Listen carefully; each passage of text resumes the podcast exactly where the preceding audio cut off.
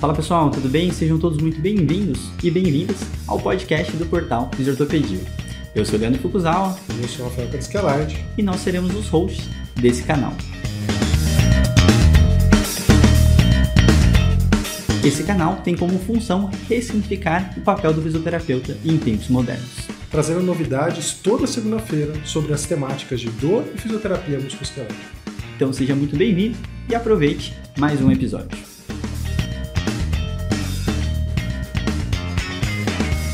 Fala pessoal, tudo bem? Sejam todos bem-vindos a mais um podcast do Fisioterapia e hoje a gente está com duas colegas novas, recém-formadas, que a gente acabou de conhecer também.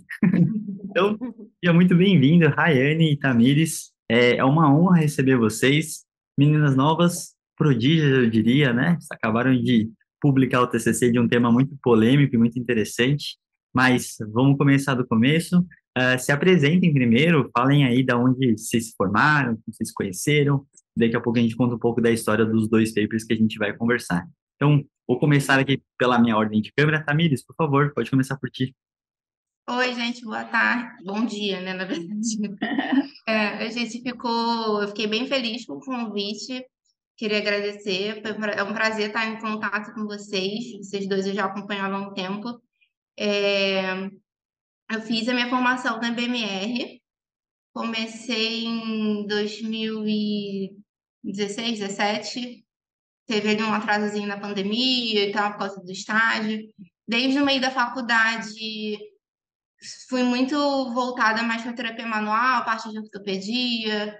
Então, até o final da faculdade, eu lembro que eu fui buscando seguir mais essa, essa área. Não tive, não tive muito conhecimento de parte científica, metodologia científica, a gente teve um pouco online, e quando foi chegando o final do, do período da faculdade, que a gente começou de fato a ingressar um pouco nessa área, a procurar entender um pouco mais de fato. É, hoje em dia eu faço pós em osteopatia pela Escola de Madrid. Estou no segundo ano da formação, quase indo do terceiro. e estou seguindo essa parte de terapia manual mesmo. Maravilha, maravilha, Tamires, muito bom. Rayane, por favor, se apresente para nós. Bom dia, Tucuzawa, Rafael Light. É um prazer estar aqui falando com vocês. Assim como a Tamires, eu também é, já seguia vocês, segui o Fiz em Ortopedia, e acho que é uma honra para a gente estar nesse espaço aqui falando um pouquinho do nosso trabalho, de como foi. Né? Eu tenho tanto tempo de formato quanto a Tamires, vai fazer dois anos mais ou menos, no IBMR também. E desde lá da faculdade a gente vinha conversando, a gente se conheceu um pouco antes da faculdade, em outro uhum. momento, e a gente se reencontrou na faculdade. E fizemos várias matérias juntos, enfim. E quando chegou perto, assim, de fazer o TCC, depois a gente vai falar um pouco mais, mas, assim, é, a gente teve essa vontade de buscar mais sobre metodologia científica, como fazer uma pergunta científica para poder fazer um trabalho legal. E a gente correu atrás disso.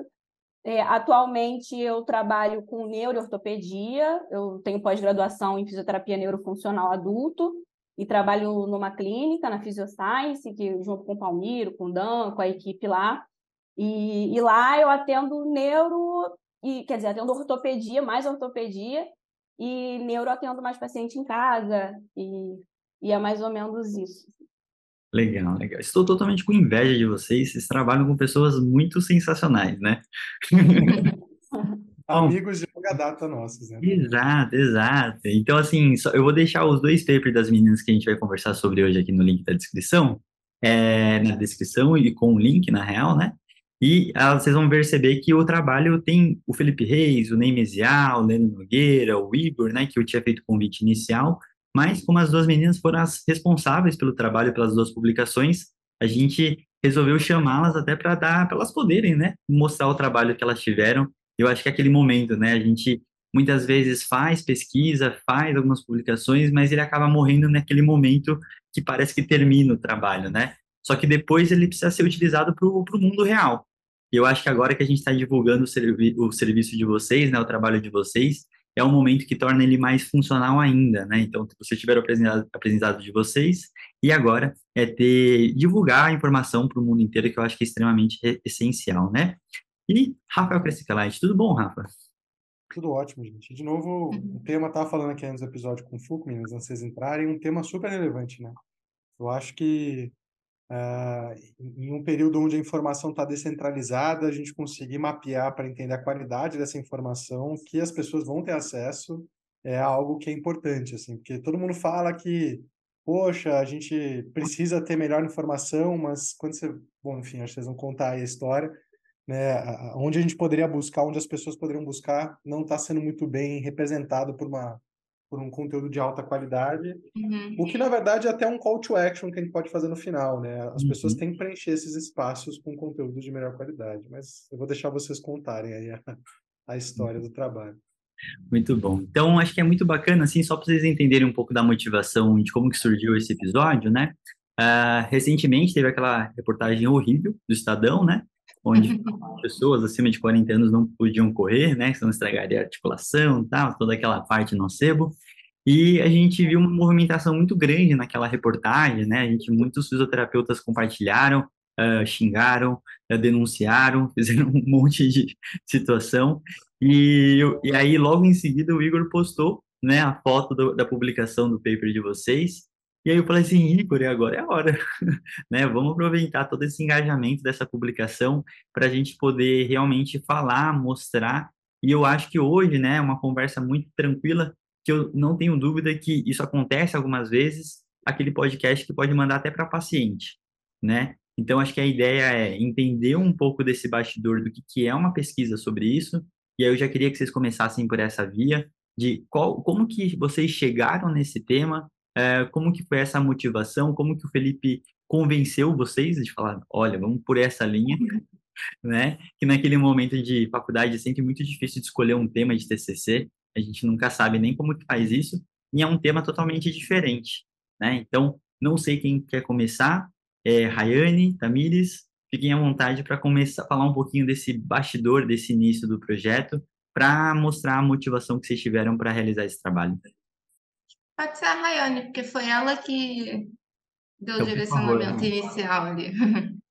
É, como eu falei inicialmente, a gente, é, na faculdade, já queria fazer um trabalho que pudesse, tivesse a oportunidade de ser publicado em alguma revista, que fizesse alguma diferença, né? Uhum. E foi bem na época da pandemia, estava falando isso com a Tamires, a gente lembrou disso, foi bem na época da pandemia, e pensamos assim, vamos já começar a fazer, já que a gente está mais parado, vamos começar a ver essa questão do TCC antes. Qualquer coisa a gente já começa a fazer e depois só puxar a matéria TCC, que tem, são seis meses para fazer um bom trabalho, e vai ficar muito apertado, né? Então vamos, vamos começar antes. Beleza. Aí o Igor Correia era professor do BMR na época. Uhum. E a gente já sabia que ele fazia parte de um grupo de pesquisa, que ele publicou o estudo transversal do teste NEC. Falei, poxa, vamos, vamos falar com ele, né? Vamos conversar com ele. Aí é, falamos com ele e inicialmente tinha tudo a ver com o tema, o, o, Igor, porque a gente pensou em postura e dor cervical. A gente estava nessa, nessa questão até por conhecer o teste NEC, trabalho do teste NEC, tudo. Aí ele aceitou, falou: ah, legal, meninas, eu posso orientar vocês, não tem problema. E começamos a buscar por fora como elaborar um artigo, como, é, é, como escrever, como fazer a pergunta né, científica, esse direcionamento, começando a assistir vídeo no YouTube do Felipe Reis. Uhum. Daí eu falei, ah, eu vou falar com o Felipe para ele dar um caminho, um direcionamento para a gente. Eu já conhecia o Felipe e, e eu falei, vamos, vamos lá, eu vou, vou falar com ele. Aí falando com ele, ele falou, Rai, por que que é, a gente não vai por esse caminho aqui. Eu pensei, aí foi ele que apresentou para a gente essa ideia de, de, de analisar conteúdos é, na internet sobre dor lombar, ver credibilidade, toda aquela coisa. E aí, na hora, eu falei, cara, que, que ideia legal, que, uhum. que coisa interessante e relevante, porque o que a gente mais vê é desinformação, infelizmente. Falei, bom, vamos, vamos analisar isso. Aí eu fui, falei logo com a Tamires também, falei, olha, o Felipe deu essa ideia pra gente. Aí a gente ficou feliz pra caramba com a ideia, falou, vamos embora.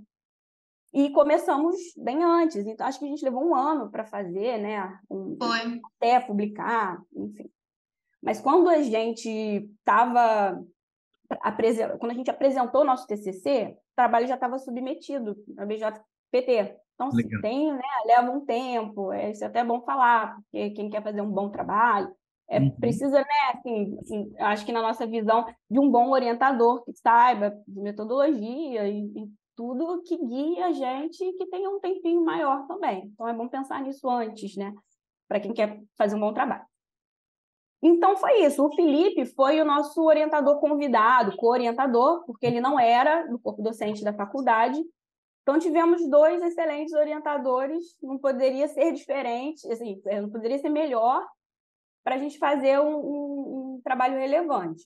Só que na época a gente sentia muita, muita é, dificuldade dentro da faculdade desse incentivo à pesquisa, né? Uhum. É, durante a gente ficou um pouco desmotivada, mas aí depois a gente correu por fora e, e deu certo. Muito bom, muito bom, Rai. Então é muito interessante, assim, até uma maturidade da parte de vocês de já conseguirem pesquisar um tema, entender e ir atrás de pessoas extremamente importantes para fazer isso de uma forma literalmente decente e de alta qualidade, né? Que eu acho que é um processo que muita gente não, não julga, né? Mas é, na faculdade a gente tem bastante, como você falou, né? Muito mais gente desmotivando a fazer algo de qualidade do que realmente motivando, que deveria ser o inverso para esse primeiro momento, você ter esse contato com a ciência e realmente saber como utilizar futuramente, né? E o trabalho de vocês é extremamente útil porque tem toda essa essa motivação de é o que o paciente fala para a gente o dia inteiro, né? Sim. E aí, como o paciente traz essas informações, de onde que ele tira, se confia, não confia, são coisas realmente muito relevantes, né? Então, Tamires, não sei se você quer complementar alguma coisa em relação à temática e tudo mais, mas fica à vontade para falar um pouco da tua perspectiva também, como você chegou nesse trabalho. É, então, quando a Rayane falou comigo, a gente já tinha certeza que a gente ia fazer isso. A gente, na verdade, antes da gente pensar em fazer o, o, o artigo, esse artigo, a gente já estava procurando algum tema, a gente já estava pensando em em produzir alguma coisa, uhum. só que a gente não tinha um, um assunto, a gente não tinha ideia de quem, quem a gente ia procurar. E a gente também não queria fazer uma coisa que um artigo ou um trabalho que ficasse ruim, entre aspas, um trabalho que não fosse bom, que não fosse é, bem, bem pesquisado, que fosse bem produzido, bem redigido, porque não adianta a gente procurar ali os dados, tá, mas e aí, depois, como que a gente vai fazer? Né? Uhum. Como que a gente vai escrever? Como que a gente vai passar para as pessoas isso que a gente encontrou? Então, foi muito importante isso, essa, esse direcionamento que a gente teve quando a gente conversou com o Felipe, né? E ele deu assim um norte total para gente e a gente foi na onda. Muito bom, muito bom. Fez, eu... muito, fez muita diferença, de verdade. Ah, maravilha. Não, e, e, é muito sensacional, assim, eu queria que vocês entrassem um pouco agora em detalhes, até do processo, né, vou dizer mais metodológico, de uma forma bem simplificada, né, para realmente entender esse, esse processo, né, a produção do, da pesquisa, porque não é, já tem algumas outras articulações esse mesmo paper, mas eu sei que aqui no Brasil eu escutei pela primeira vez muito da Lucila Costa, né, falando das informações do site do Ministério da Saúde serem totalmente inadequadas e não científicas, né? Então ainda com muita proteção, muita uh, situação de postura certa, errada, né? Então toda aquela coisa do repouso. Então eu queria que vocês falassem um pouquinho desse processo metodológico de vocês, para vocês começarem a achar as informações vocês selecionaram os lugares para depois avaliar eles também. Então, não sei se a Rai quer começar de novo ou também, fiquem à vontade, meninas. Bom, é, eu vou, eu vou começar, mas qualquer coisa, se quiser tá. complementar alguma coisa, que eu posso esquecer, aí a gente vai trocando aqui. É, a estratégia de busca, né? Como que a gente buscou é, esses, levantou esses sites oficiais? No primeiro artigo, a gente levantou apenas, desculpa, a gente levantou apenas sites oficiais né, é, Ministério da Saúde, associações profissionais, médicos e fisioterapêuticas. Então, é, nós usamos o Google para poder levantar esses sites, né? E separar, depois que a gente separou, a gente entrou em cada site e fomos colocando no, no campo de busca uh, os termos, né? Dor lombar, lombalgia, e a gente é, pegou vários. Termos assim, comuns, né, pelos pacientes. Isso, de como talvez eles buscassem essa, essa dor deles, né? Dorsalgia, dor na coluna, coluna, e, e daí a, a, as matérias que, que, estavam lá, os artigos, é, separamos isso, colocamos no, no Word, no documento de Word, porque depois a gente ia analisando, né? A gente foi analisando. Então, é, a gente buscou dessa forma e, e aí, análise, a gente analisou credibilidade, acurácia das informações, legibilidade, é, tudo isso foi, foi analisado usando critérios específicos para cada, cada parte, né, para cada análise, e fizemos uma análise qualitativa também. E o teor lá das informações, que é isso que a gente ficou assim. A gente já imaginava, mas toda vez que a gente abria lá o texto e via, falava, Tamires, o que, é isso aqui? Não é possível, essa coisa aqui é muita, era muita desinformação, infelizmente. Era o que, era o que tinha, era isso que tinha. Isso em sites oficiais, porque depois, né, vamos falar do artigo 2, mas no artigo... Esse foi o primeiro artigo, né? Esse foi o... Legal. Legal. Esse foi o primeiro artigo. A gente não incluiu blog, reportagem de jornal eletrônico. Nesse primeiro foi só sites que deveriam dar alguma informação com, com base científica né, para o paciente ali. Entendi. É, deixa eu aproveitar e perguntar. Eu sempre falo, né, que na graduação é o processo da gente, a gente é leigo, entra na faculdade, então a gente deixa de ser leigo durante todo esse processo, né? E até como a Raiane falou agora, eu queria até, a, a Milis pode responder, como que foi esse processo para vocês? Se aquela informação impactou para vocês, porque vocês já sabiam dessa informação mais moderna sobre dor, biopsicossocial, ou se para vocês também foi um processo de reciclagem, né? Então, acho que vocês, como graduandas, acho que é legal entender se vocês tiveram essa formação já desde o começo, ou uh, eh, para vocês também foi um choque do tipo, nossa, eu tive que aprender que isso também realmente não faz mal. Como que foi para vocês duas? Acho que a Tamires pode começar agora. Não, na verdade, a gente já tinha essa visão, a gente já, já a gente batia muito nessa tecla, inclusive com colegas da nossa faculdade, às vezes a gente, ainda mais naquele, naquele pedacinho que a gente está ali para se formar, que a gente fica um pouco inconformada com algumas informações desatualizadas, assim, de, no próprio da, da própria pessoa que está dando aula. Então, era, era um processo assim que a gente já estava esperando, só que a gente não tinha ideia que ia ser tanto. A gente não tinha ideia que o que me chocou não foi tão foi análise qualitativa, sim, mas o, o que achei bem significante na nessa pesquisa foi que a gente não tinha muitos não tinham fonte, não tinham autoria, não tinham referência bibliográfica, não tinham, não tinha um mínimo, assim, para você dizer que aquilo ali é uma informação correta. Então, uma, uma, informação de confiança. Então, quando a gente saiu da faculdade, quando a gente estava nesse finalzinho da faculdade, a gente estava correndo atrás disso, a gente estava meio rebeldes, entre aspas, né? Porque a gente vive, a gente ainda vive, né, um pouco nesse meio, assim, querendo ou não quebrar um pouco de paradigmas dessas crenças mais antigas. Então, eu acho que aquele perfil do tá se formando, recém-formado é um pouco assim, pelo menos eu acho, né? Muito bom. E você, Rai? Pode falar. Só uma dúvida, gente, assim, que eu tô ficando curioso com isso, assim, né? Nem teve nenhum site salvou Pouquíssimas. Pouquíssimas. Mas teve. E aí a matéria era do Ney Mesiá. É. era, eu não vou falar associação, não, mas era uma associação que falava. Não há conflito de interesse, fala assim. É. Não, não tem conflito de interesse daqui. É, que a gente Mas era... buscando, né? Aí apareceu a, a dele. Porque, assim, só para entender o conceito dos sites oficiais, né? Por exemplo, a matéria do, do Estadão entraria como um site oficial? Não. Não, beleza. Só sites do Ministério mesmo. Sabe, Ministério da Saúde, Associação Brasileira de neurologia, associação de ortopedia, é, Nenhuma- regionais. Nenhuma salvou, então. Essa é uma... Uhum. Foi difícil. Foi difícil. Aí, quais foram suas impressões aí dentro desse processo?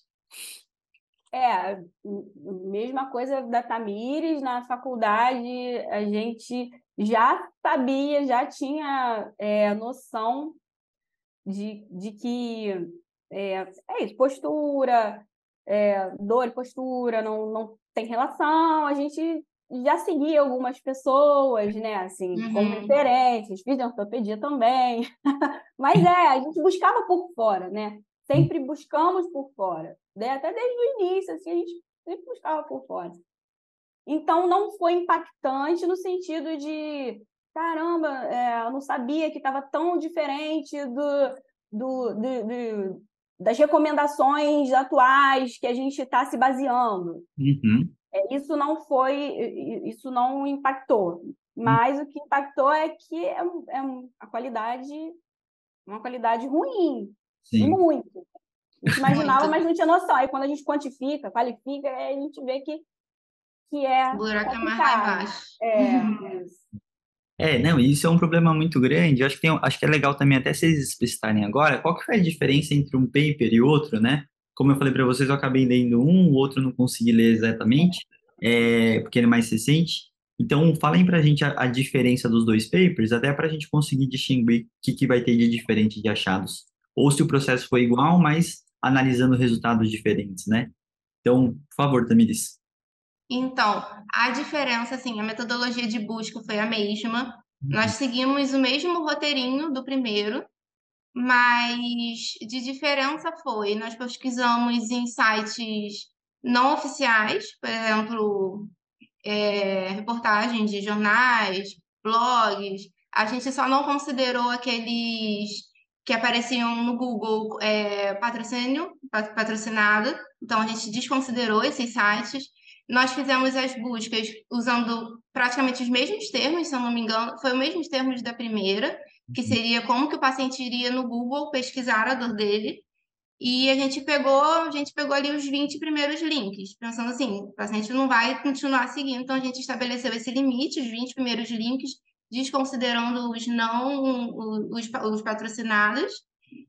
E por incrível que pareça, assim, falando de porcentagem, o resultado, assim, que é um uma, uma orientação importante é essa de se manter ativo e a prática de atividade física.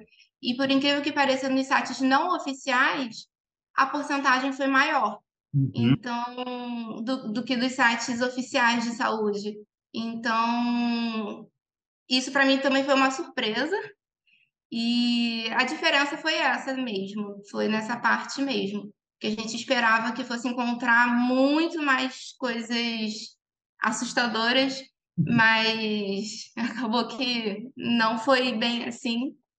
E mas a metodologia foi a mesma. Legal, legal. E aí acho que é uma coisa muito importante, né? Porque são atingem eh, paciente, pacientes e profissionais, né? Então pensar que profissionais estão gerando informações nocebo é uma coisa que tem uma perspectiva muito disso, né? Quem está produzindo conteúdo não está conseguindo passar uma informação confiável ou não tem essa noção, né? E aí eu acho que é legal, a Tamiri já falou alguns tópicos, mas só para a gente reforçar, quais são os tópicos para a gente falar que a informação é confiável dentro de um aspecto relacionado à saúde, né? Então, lista para a gente como que vocês fizeram essa avaliação e quais são os tópicos que a gente tem, até porque hoje todo mundo posta tanta coisa na internet, Instagram e afins, então eu acho que é importante todo mundo também ter essa noção, que a informação não é tipo, ah, veio da minha cabeça, tive minha criatividade, mas minimamente tem que ter tais informações. Então, acho que é legal citar um pouquinho aí do que, que vocês costumam, é, do que, que vocês viram e analisaram para falar assim, essa fonte é confiável e essa fonte não é confiável. Pode, pode falar? Vai, pode falar, né? Então, a gente usou os critérios da JAMA. Então, a gente, todos os links que a gente selecionou, a gente é, classificou se a gente encontrava referência bibliográfica, data de postagem, data de, atualiza de atualização da informação, autoria e a declaração no final de declaração não tem conflito de interesse. Então, esses foram os critérios que a gente usou para determinar se era ou não o nível de confiança, né? Uhum. E é interessante Isso. tópico super simples, né? Não é nem É. informação, você não fazer nenhum check muito específico, nenhuma revisão por pares, né? E eu acho que isso que acaba sendo muito preocupante pensar que esse tipo de site, eles não, não ditam verdades, né? E precisa ter um mínimo de informações possíveis para a gente saber se a gente confia ou não. Então, isso é uma parte interessante. Eu estou aqui com o paper aberto, e aí tem algumas coisas que eu achei super interessante do que vocês colocaram aqui no, no resultado, aqui tem uma figura doida aqui, só para vocês saberem onde eu estou. E eu achei bem legal os tópicos que vocês colocaram, né, é, em relação a não ser mencionado muita coisa em relação, em relação à parte multimodal, a parte de automanejo, né, a, tratamentos relacionados à parte psicológica, a parte de terapia manual, foram as que menos foram mencionadas no geral, né. Então, num, num geral, eles falam mais bastante de é, se manter ativo e sobre exercícios. E aí entra outros aspectos também, que é essa parte de não a parte de procurar um profissional, como que ficaria isso? São realmente informações para a pessoa fazer em casa ou informações mais relacionadas a, a, a, alguma direção de tratamento? Como que eles estavam prescritos assim? Assim, é, algum, alguns sites, eles é, fala, é, davam recomendações, orientações, falava a possível causa da dor, é sempre relacionado a fatores biomédicos mesmo, não tinha uma parte psicossocial assim tão envolvida, por isso que a gente, a gente não via recomendação para é, é isso, assim, essa parte psicossocial mesmo, terapia, junto com, com exercício, tudo junto. E aí, no final, né, mas eram poucos, né, Tamires? Eram poucos, mas no final, às vezes, ah, procure o seu médico. É sempre o médico, né? Também, assim, procure orientação médica é, e tudo. E tinha sites também, até, até é legal falar um pouco disso, que recomendavam anti-inflamatório, é, corticoide para hernia de disco, para dor lombar, para dor lombar. E só que recomendava, mas no final falava para procurar uma um orientação médica, alguma coisa nesse sentido. Né? Então não ficava muito claro, né? E é importante falar isso porque a gente classificou é, um dos critérios, a gente classificou como claramente descrito, é, falta clareza na descrição, a gente utilizou uns critérios assim, né, na análise. Uhum. E no artigo 2, que mencionava é, exercício, e para se manter ativo, né, que recomendava, a, a maior parte é, era claramente descrito. Só uhum. que no artigo 1, apesar de mencionarem, é, a maioria não estava descrito claramente, assim, não era claramente descrito, né? Faltava clareza na descrição, era uma um análise que a gente fez. E no artigo 2, que não eram sites oficiais, estava mais bem descrito, estava claramente descrito. Então, foi mais ou menos isso, assim, que a gente foi encontrando no caminho. É, mas, assim, os que tanto no 1 um quanto no 2, o que a gente achou muito de recomendação, assim, é, quando não era uma recomendação específica, como pressa quente, o remédio, algo do tipo, era vá ao seu médico para você fazer um exame de imagem, vá ao seu médico para você investigar melhor o que, que tem na sua coluna, então, a grande maioria era isso. Uhum. Eram poucos os que recomendavam a procurar um fisioterapeuta, uma avaliação fisioterapêutica, eram pouquíssimos. A maioria era procurar seu médico, ortopedista ou um neurologista para você fazer um exame de imagem e ter esse diagnóstico, né, da sua dor. Sim. Eu tenho uma parte que eu, eu pedi até para o Rafa me ajudar um pouco mais, que ele sabe mais do que eu.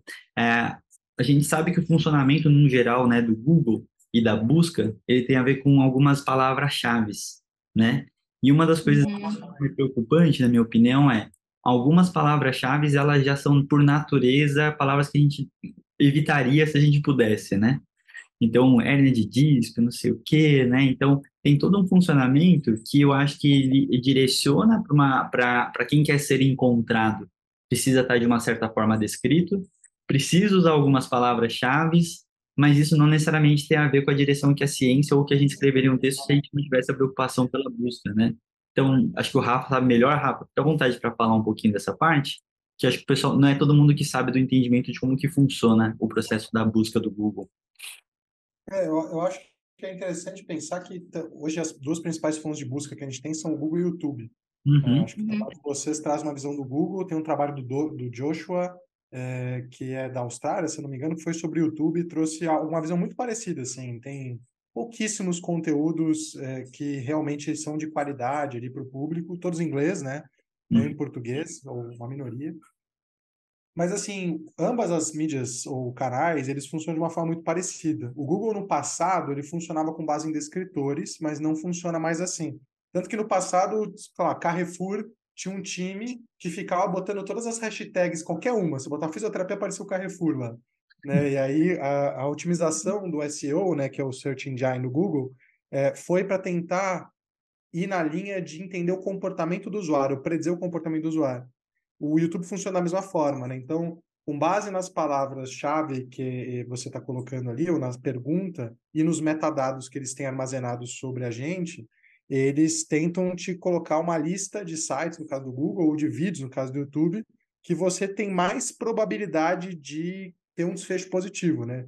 Que varia de acordo com o site. No Google é entrar no site, ter um tempo mínimo dentro do site, navegar dentro do site. No YouTube é tempo de exibição, é a métrica a, a ouro ali que eles usam, né, horas de exibição. Então, o YouTube vai tentar jogar para um buraco de minhoca para você ficar lá muito tempo e o Google vai tentar jogar para sites onde você vai supostamente encontrar o que você queria. Só que ele mede isso não perguntando para você, ele mede isso através do teu comportamento, né? E aí isso acaba favorecendo, na verdade, a, a utilização, fora os patrocinados, né?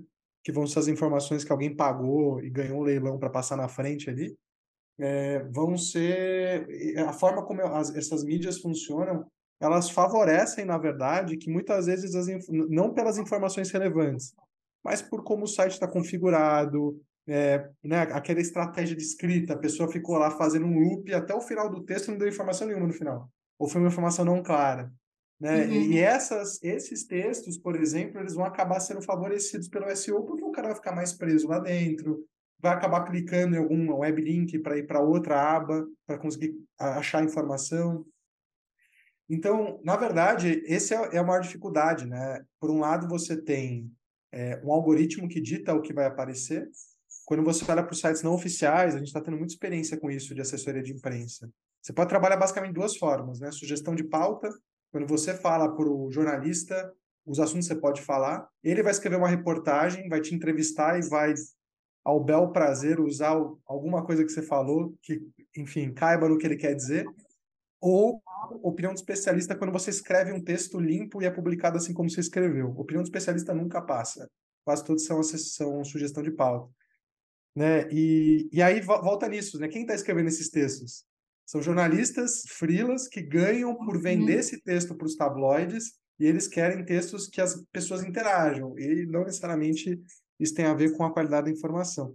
Então vira uma bola de neve, né, onde se favorece muitas vezes que as informações que a gente sabe, né, que são mais extremas, que são mais é, ameaçadoras, que são aquela coisa determinística, né, do tipo, dobrou a cabeça para frente e tem um trator em cima do seu pescoço. Né, esse tipo de afirmação é clickbait, né? A galera clica, enfim, favorece os algoritmos, né? Sim. Enfim, as duas funcionam muito parecido, inclusive, porque as duas são do Google, né? Mas é, vai mudar em breve, eu espero. É, vocês querem completar alguma coisa, meninas, dessa parte? Tranquilos? É, é, é isso mesmo, né, que a gente vê. E, e, e, assim, cada vez que tem um título que sustente uma, uma crença que já está enraizada na cabeça das pessoas, é, parece que é o que mais vende, né? O que causa alarmismo, mesmo sendo mentira. E isso é o que mais vende, mais dá clique, né? Então, acaba que isso vai, vai fluindo e vai ficando aí. Total. Mas temos esperança. Infelizmente, o ser é. humano, ele busca coisas mais simples, né? Do tipo, você falar que, olha, a dor é uma coisa complexa e multidimensional, tipo, não atrai. Mas você falar algo do tipo, se você usar celular, você vai fraturar tua cervical, teu hernia de disco, qualquer coisa alarmante assim, isso é muito mais divulgável, né? Aquela coisa que a pessoa, né, a mãe pega, joga pro filho, ó, oh, viu, você tá no celular, aí é o que vai acontecer. Aí vem aquela tá rolando aquela, acho que foi o Estadão que publicou também, aquela imagem do que seria o ser humano no, no futuro, usando smartphones, que seria todo deformado, né? uma distorção complexa da seleção natural, assim. Mas é isso, é, é isso que, que faz espalhar, né? Infelizmente, a gente já teve experiências aqui nossas internas com assessoria de imprensa e é uma coisa complicada. Não estou defendendo o médico do Estadão, mas eu não duvido que ele pode até ter aquela opinião, mas eu não duvido que talvez a fala dele foi tirada de contexto. Porque isso já aconteceu com a gente, várias vezes, inclusive, né? Você fala todo um contexto, aí pega uma frase tua que, na verdade, corrobora com a narrativa que o cara queria construir, aí parece que ele está te usando, usando a tua autoridade para, na verdade, passar uma ideia que ele queria passar e não você, porque é a ideia que vende mais fácil. Então, é uma situação complexa, mas, assim, a gente está em vias de ter uma descentralização da informação, né? O chat GPT, por exemplo, não é sensível a essas coisas. Ele não é sensível à interação do usuário, ele não é sensível, né? É, ele, ele, ele consegue, ainda mal, mas ele consegue bater informação na literatura. Então, talvez a gente vai ver uma mudança dessa disponibilização, né? Mas, enfim, eu acho que a gente, infelizmente, a, a máquina funciona de um jeito hoje que favorece muito a desinformação. Uhum. É, é a ciência acaba sendo sempre probabilística, né? E, e, as informações, quando, quando a gente coloca numa reportagem, ela é sempre muito dicotômica, né? Então, isso é essa parte que a gente não consegue reproduzir a ciência. Falar de probabilidade é muito difícil, né? Então, a primeira coisa que acontece se no, na previsão do tempo falar que não vai chover e choveu, é a pessoa vai xingar a moça da previsão do tempo. Né? então, na é a mesma coisa falando de um tratamento, de uma melhora, de uma resposta de alguma coisa específica. Então, isso é extremamente perigoso, né? Eu vou puxar um pouquinho aqui só para uma segunda parte do resultado de vocês, meninas. Esse é o trabalho da Rayane, né, que eu estava vendo aqui quem era a primeira autora dessa, que são os temas do estudo qualitativo, né, que eu acho que é muito, uh, essas informações é muito interessante, que quando eu leio elas, eu me sinto que eu também estou dando aula para outros fisioterapeutas, que é o que tem que acontecer até hoje, né? Então, a parte que o tema 1 que ela colocou aqui é de explicações biomédicas. Ou seja, a gente ainda tem muito profissional de saúde que ainda fala de explicações biomédicas, a gente tem grandes centros, né, muitos lugares. A parte de diagnósticos também acaba a recomendação de medicação, que a Raiane já falou, né? A parte do, da tratamento e automanejo, dos exercícios e o último tema aqui que ela colocou, recomendação para crianças e adolescentes, né? Que é aquela informação em relação à mochila, né? Peso. Então, vai numa direção parecida do outro resultado, mas tem algumas nuances aqui que são bem importantes. Mas eu, eu ainda reforço, toda vez que a gente fala sobre esses temas, numa pós-graduação, num congresso, ou em qualquer lugar de profissionais, a gente ainda precisa desmistificar entre a gente, né? Então, uhum. na hora, quando a gente fala para uma população leiga, assim como vocês estavam falando anteriormente, são muitas questões que eu acho que o profissional em si está reciclando e vocês vieram de um lugar muito privilegiado e até a característica de vocês para já serem a estranha do, do ninho, né? Então, do tipo, nossa, a gente está falando o inverso dos professores, o inverso do que a gente está sendo ensinado e muitos colegas de vocês com certeza ainda estão disseminando informações parecidas, né? E só puxando nessa temática que aconteceu também com a parte do TechSnack, né? A repercussão do TechSnack é enorme, ela ainda até hoje repercute bastante, mesmo a quantidade de publicação não sendo grande na literatura, mas os que tem são importantes para bater. É, vocês também tentaram chamar a mídia para mostrar essas informações e achados que tiveram, né? Então, eu queria que vocês contassem dessa parte que ela é extremamente interessante de, de, de disso, né? Tentaram mostrar a notícia como ela realmente é e o que, que aconteceu, meninas? Vamos lá. É, a gente tentou. O Felipe, o Felipe falou assim, é, estava conversando com ele, ele falou assim, Ai, por que, que a gente, ele falou com a Tamires também, por que, que a gente não faz um, uma sugestão de pauta para para divulgar esses resultados, para ser diferente, para tentar disseminar uma informação de qualidade. Falei, ah, legal, vamos, vamos fazer. Aí eu passei para ele, eu, eu sou formada em comunicação social é, também, mas há algum tempinho, né? Aí eu peguei a lista, peguei com uma colega, faz tempo que né, não trabalho, mas eu não tenho tanta tanto contato. Mas uhum. eu peguei uma lista com uma colega de, de da imprensa, né? De, algum, de alguns e-mails, algumas coisas assim. Falei, ah, então vamos mandar para essa lista aqui. e aí ele escreveu direitinho o texto e, e mandamos. A gente não teve uma resposta, uma sequer. Obrigado, vamos, sei lá, não, não obtivemos. Então, foi isso. É. Essa é a parte triste, né? Porque a gente sabe como funciona em diversos países e diversos pesquisadores que toda a informação ela mexe direto em alguma questão legislativa, até muitas vezes os pesquisadores participam e acabam sendo tomadores de decisão junto com a questão governamental. Já no Brasil é o inverso, né? Então, assim, pela, pela busca de likes, de alcance, de viralizar, né? Eu, particularmente, até quando comentei na, no, na parte de corrida, eu, eu, eu fico sempre pensando porque a gente sabe que aquilo gera engajamento. Ou seja, quanto mais compartilhar falando que é fake news, mais pessoas vão ver aquilo, né? Então, por mais que a gente esteja numa boa intenção, a gente fica tentando fazer esse processo, mas muitas vezes a gente acaba ajudando, né?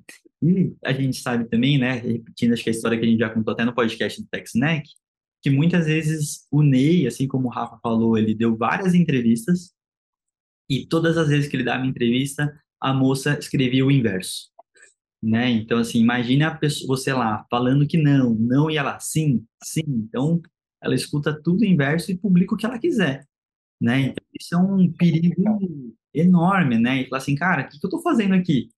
Né? E eu acho que uma das coisas que eu não sei como que vocês se sentem hoje com isso, meninas, mas é, todo esforço e trabalho mostrou tá tudo errado. E aí todo mundo fala assim, beleza, então segue o jogo.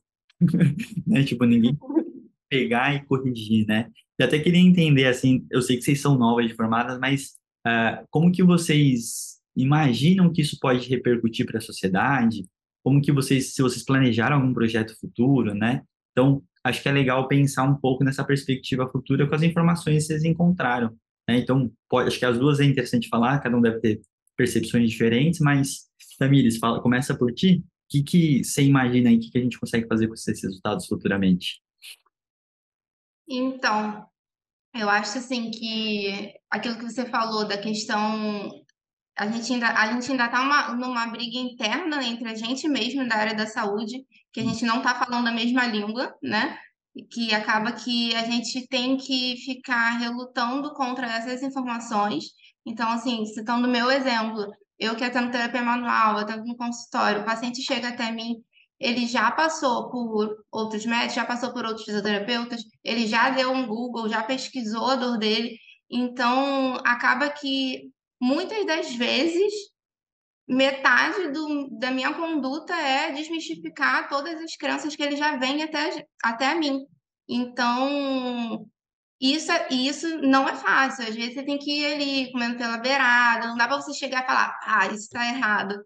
Então, você tem que ir ali estabelecendo aquela confiança com o paciente, explicando, fazendo ele entender, fazendo ele entender a minha linguagem, né, para que aquilo faça sentido na cabeça dele. Porque como é que pode? No, num site de saúde está dizendo isso. O outro, o outro profissional que eu fui falou isso.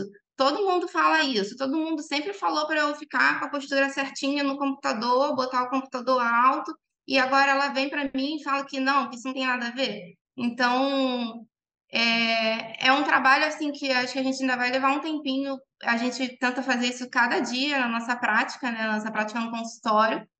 Mas eu acho que esse veículo de, é, de informação, que é a internet, é muito importante para isso. Eu acho que quanto mais pessoas estiverem divulgando essas informações corretas, mais pessoas e, e divulgando para o público que não é o público da área da saúde, melhor para a gente, porque acaba que a gente fica fechado no nicho, né? A gente divulga, mas quem vai ver a nossa informação vai ser meu colega fisioterapeuta, não vai ser o paciente, não vai ser o público leigo. Então, acho que eu tenho, é, a gente tem um pouco dessa dificuldade.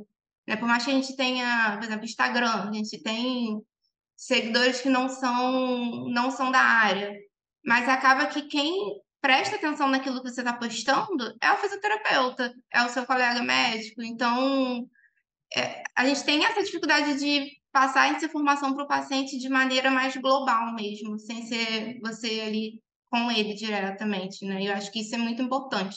Não sei como que vai ser feito, né, para frente. É, muito bom. Raiane, por favor. É, eu concordo com a Tamires, é um trabalho de formiguinha que a gente tem que fazer na nossa prática clínica para gerar algum resultado, de repente, do paciente é, disseminar, faz, começar a fazer sentido para ele, comendo pelas beiradas, como ela falou, para não evitar o backfire effect lá, não tem aliança com, com, com, com um paciente, e aí ele chega, você já vai começar a dar um monte de informação contrária às crenças dele. Não é bem por aí, a gente sabe disso, né? Então é ir construindo isso para ver se essa informação, de repente, ele, ele passe para frente. Assim, é uma ideia, né? Mas é, sei que é difícil mesmo. Com o Instagram, com as redes sociais, tem muita informação boa, muita informação de qualidade, muitos, né, muitos profissionais bons, é, que tem embasamento científico e que às vezes pode chamar atenção de um público ou outro mais leigo, mas realmente é, é difícil ainda. Eu acho que tem um caminho é, longo ainda pela frente, mas acho que a gente tem que seguir fazendo a nossa parte. É. Não, com certeza. E eu acho extremamente importante, né, meninas, porque vocês fizeram uma etapa que a gente agora consegue, como se fizesse um, um novo ponto de partida, né? Porque a gente sempre falou sobre essa questão de fake news, mas ela nunca virou uma publicação literal científica. E então ele faz um marco para a gente falar assim, ó, a gente já sabe que tá errado. E, e daqui para frente tem que ser diferente do que já está acontecendo, né? Então eu acho muito importante, agradeço bastante o esforço que vocês tiveram, porque ele facilita para todos nós que divulgamos ciência de alguma certa informação, de alguma informação, que aquilo a gente já sabe o que não fazer né? Então, assim, o estado atual não é como deve se manter. Então, qualquer passo que volte ou sustente o que a gente está fazendo, ou como o cenário já está, a gente já sabe que ele é inútil, né? E aí cai no clássico, né? Toda aula de dor lombar, de dor crônica, o, o custo e o impacto, né, por anos vividos que a gente tem nessa população com dor uhum. crônica, todas as dores musculoesqueléticas, que o só aumenta mesmo a gente sabendo mais. A gente está sabendo mais do que? Né? Para que e como que a gente utiliza essa informação. Então, acho extremamente relevante o trabalho de vocês, por isso que a gente quis chamar vocês, não é só para bater na mídia, mas literalmente para evidenciar esses dois papers de forma super interessante, né? É, Rafa, também queria escutar um pouquinho da sua opinião, assim, o que, que você acha que é relevante e importante para a gente poder tentar minimamente mudar esse cenário? Eu, eu acho que a gente está reclamando, né, do todo, a gente entende como ele funciona, mas é muito difícil a gente fazer qualquer ação sem a gente quantificar ou qualificar esse todo, né? Então, como o uhum. falou, a gente fala de fake news, a gente sabe de, de, né, como isso pode ser prejudicial, mas é, se você não tem nada que mostre de fato a qualidade atual da situação, fica muito difícil até entender o problema, porque, no geral, a, a, os setores, instituições que podem fazer algo sobre isso é, são muito burocráticos, barcos muito lentos de se virar, então, assim, não dá para esperar que eles vão tomar alguma atitude sem que tem algo muito escancarado, né? Estava discutindo recentemente a mesma coisa com relação, por exemplo, né, a, a planos de saúde. Uhum. Poxa, todo mundo sabe que é, a fisioterapia do plano de saúde é algo que, no geral, tá? nessa fala eu vou fazer questão de contextualizar para não generalizar ela e não tirar de contexto, mas a gente sabe que, no geral, é uma fisioterapia que o convênio finge que paga e a equipe de fisio finge que faz ela é ineficaz, ela, na verdade, são empresas com modelos de negócio para ganhar dinheiro em cima de uma fisioterapia que não é fisioterapia. Né? Então, a gente sabe que esse é um problema, mas ninguém ainda, por exemplo, mostrou um dado. Não existe esse dado publicado. Né, sobre o efeito disso, o custo disso, o que isso, uma fisioterapia de qualidade poderia evitar. É, então, acho que o primeiro passo é sempre a gente quantificar o problema, qualificar o problema. E aí, a partir disso, né, é um movimento lento mesmo, é, de, enfim, outras pessoas pegarem essa informação e começarem a tentar passar para frente. Uhum. A gente mesmo começou a dar algumas sugestões de pauta ali para a assessoria de imprensa sobre isso, sobre o trabalho de vocês. Né? Então, uma hora alguém vai emplacar, uma hora isso vai chegar em alguém. É, nunca vai ser em todo mundo, mas uhum. movimentos começam assim, né? Eu acho que é, sempre, e talvez seja um meu viagem de pesquisador, né? Mas eu acho que sempre a gente tem que começar quantificando o problema. Antes a gente. Senão é achismo, né? Será que o problema de fato existe? Eu acho que o trabalho de vocês foi importante porque mostrou ali, olha, nesse momento do tempo é assim que tá. Né? E isso dá base para, enfim, outras coisas acontecerem em cima disso. Uhum, muito bom. Bom, meninas, a gente está nos momentos finais aqui. Eu vou pedir a, a, fala final de cada uma de vocês, fiquem tranquilas em relação a, a tempo. Mas eu queria entender, né, perspectivas finais aí, e vontade para mandarem beijo para vocês quiserem, quem vocês quiserem também. Fiquem à vontade. Vou começar pela Tamires. Eu, pode começar, Rayane, vai. Então vai lá, Rayane.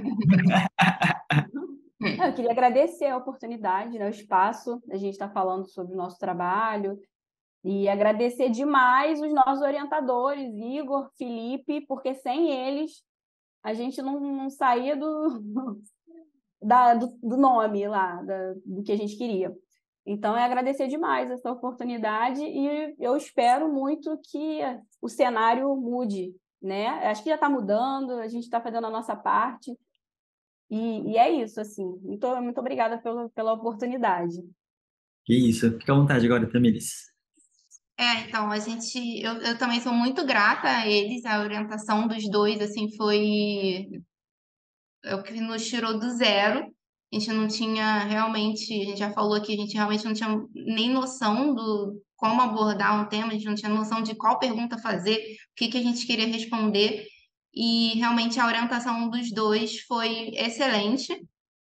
E então, agradecer o Igor, agradecer o Felipe, é, agradecer vocês dois por, pelo convite, por a gente, a gente, eu realmente fiquei muito lisonjeada por, pelo interesse, né? Pelo interesse em ouvir a gente, pelo nosso trabalho. Foi um trabalho que a gente foi um trabalho gostoso de fazer, não foi um trabalho maçante, porque a gente estava ali pesquisando, a gente não estava lendo uma pilha de artigos, a gente estava pesquisando textos fáceis, de fáceis leituras, né? Então, foi bem gratificante. Foi ruim o resultado, mas foi um trabalho bom de fazer e a gente, os frutos que a gente está colhendo com ele está sendo muito gratificante. Legal, legal. Eu acho que é muito importante dentro da tua fala, Tamiris, assim, é, um pouco do resultado é o óbvio que precisa ser dito. Uhum, é. Escancarar isso para realmente tomar uma, uma solução. E como você falou, né, o trabalho, primeiro, né, bem orientado, facilita e tranquiliza bastante e uhum. também o processo de ser uma, uma pesquisa funcional, né? Então, eu acho que o mais importante, todo mundo que estiver nessa situação que as meninas passaram de TCC ou pesquisa, mestrado, doutorado, a gente percebe que muita gente faz pesquisa, tem muito trabalho, mas não entende nada da funcionalidade, então perde toda a motivação da pesquisa, né? E o trabalho de vocês é nada mais é do que ver o que está batendo na cara de todo mundo todo dia, né? Então, acho isso extremamente uh, relevante, facilita uh, e, e vou, vou falar que ela tem, de certa forma, uma simplicidade do trabalho, que também é um talento, você conseguir elaborar um trabalho, entre aspas, simples, tá? Porque realmente fica mais fácil de você digerir o estudo, ler o estudo, e tudo aquilo fica mais fácil de ser transferido para outras situações, né? É, como eu falei anteriormente, na literatura a gente já tem alguns estudos de, de fora do Brasil, né? impacto tabular, o vídeo do YouTube, como o Rafa falou. A gente tem diversas publicações de outras situações e eu acho que ele precisa ser transferido para mais situações. E lembrar que esse tipo de trabalho é aquele trabalho, entre aspas, que deve ser reproduzido para uh, eh, outras articulações, outras temáticas, porque ele vai ter particularidade regional. Né? Então, o tipo de fake news que vai estar lá na Europa é diferente do fake news aqui, como uhum. acessado, não, né? Então, tem toda uma regionalidade que precisa. Então, fica a dica aí para quem está sem tema de TCC, mestrado, doutorado, como estudar isso, que eu acho que isso é extremamente relevante, tá? Mas, no geral, acho que é isso. Rafa, quer fazer algum fechamento, alguma coisa? É, eu, eu acho que esse é um tema muito importante, é um dos motivos que nos levaram a criar o EFISIO, né, a iniciativa do Fisioortopedia, de tentar divulgar informações de qualidade ali, mais para profissionais, mas também né, de consulta pública, porque é, poxa, a gente também percebe isso, né? Faltam lugares que vão trazer um conteúdo atualizado, baseado em evidência, auditável, né? Onde você consiga entender as referências que a gente está usando para embasar aquele conteúdo. É... E no final das contas é isso, né? A divulgação científica é um processo onde a gente precisa de mais gente divulgando boas informações. Então, acho que não só um call to action aí para outras pessoas pesquisarem, que precisa, né? Outros canais que hoje estão sendo divulgados, mídias sociais, por exemplo, uma coisa difícil talvez de pesquisar, fora do Twitter, né, que é mais fácil e tal, mas é, é, relevante, mas também de produtores de conteúdo mesmo. A gente precisa de produtores que não falem só com outros profissionais, né, que eu acho que é o mais difícil. Sim. Porque pessoas que falam para outros profissionais e começam a falar para outros profissionais, ok, mas pessoas que falam para pacientes de fato, uhum. baseados uhum. em boas evidências, né, de vários canais diferentes, isso, isso é o que está faltando realmente ainda. Muito bom, muito bom. Então, acho que é isso, meninas. A gente, de novo, agradece. Agradece para quem chegou até aqui. Não esqueçam de curtir, compartilhar, manda para tia. Aí pode ir para o grupo do WhatsApp, pessoal. isso vai para o grupo. É, acho que é um episódio realmente muito relevante e, e é, vamos dizer, um tema mais popular, né? Então, ajudem a gente a divulgar boa informação e ciência, tá? Então, um grande abraço para todo mundo. Até o próximo episódio e valeu. Tchau, tchau. Tchau, gente. Tchau, obrigada.